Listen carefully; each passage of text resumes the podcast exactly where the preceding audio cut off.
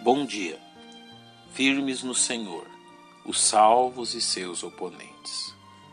Os salvos encontram na primeira epístola de Paulo aos Tessalonicenses um precioso tratado quanto ao desenvolvimento espiritual que eles tanto carecem.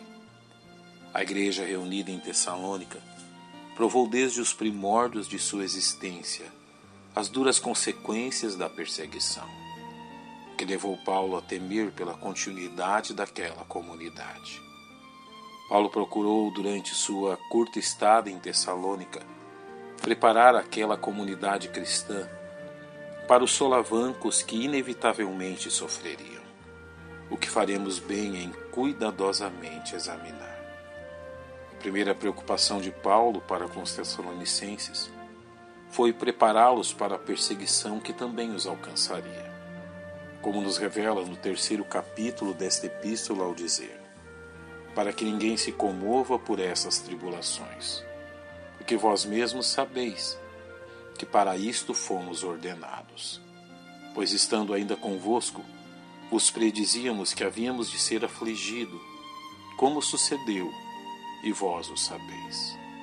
A intenção do apóstolo ao exortá-los desta forma é fazer com que percebam o potencial poder abalador das tribulações na vida cristã, dizendo que ninguém se comova por essas tribulações, o que literalmente significa perturbar-se, incomodar-se, permitir-se abalar diante das aflições que enfrentariam. Por isso, Paulo havia de antemão os orientado quanto a esta questão, uma vez que lhes lembra porque vós mesmos sabeis que para isto fomos ordenados.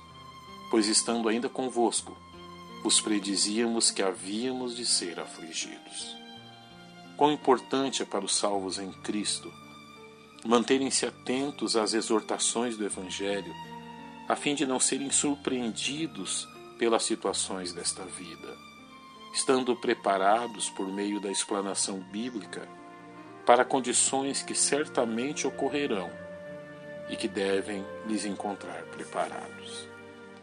Não somente as tribulações foram tema das exortações de Paulo aos Tessalonicenses, a fim de mantê-los firmes em seu caminhar cristão, como também o apóstolo procurou instruí-los quanto ao inimigo que militaria contra eles ao dizer: Portanto, não podendo eu também esperar mais, mandei-os saber da vossa fé, temendo que o tentador vos tentasse e o vosso trabalho viesse a ser inútil.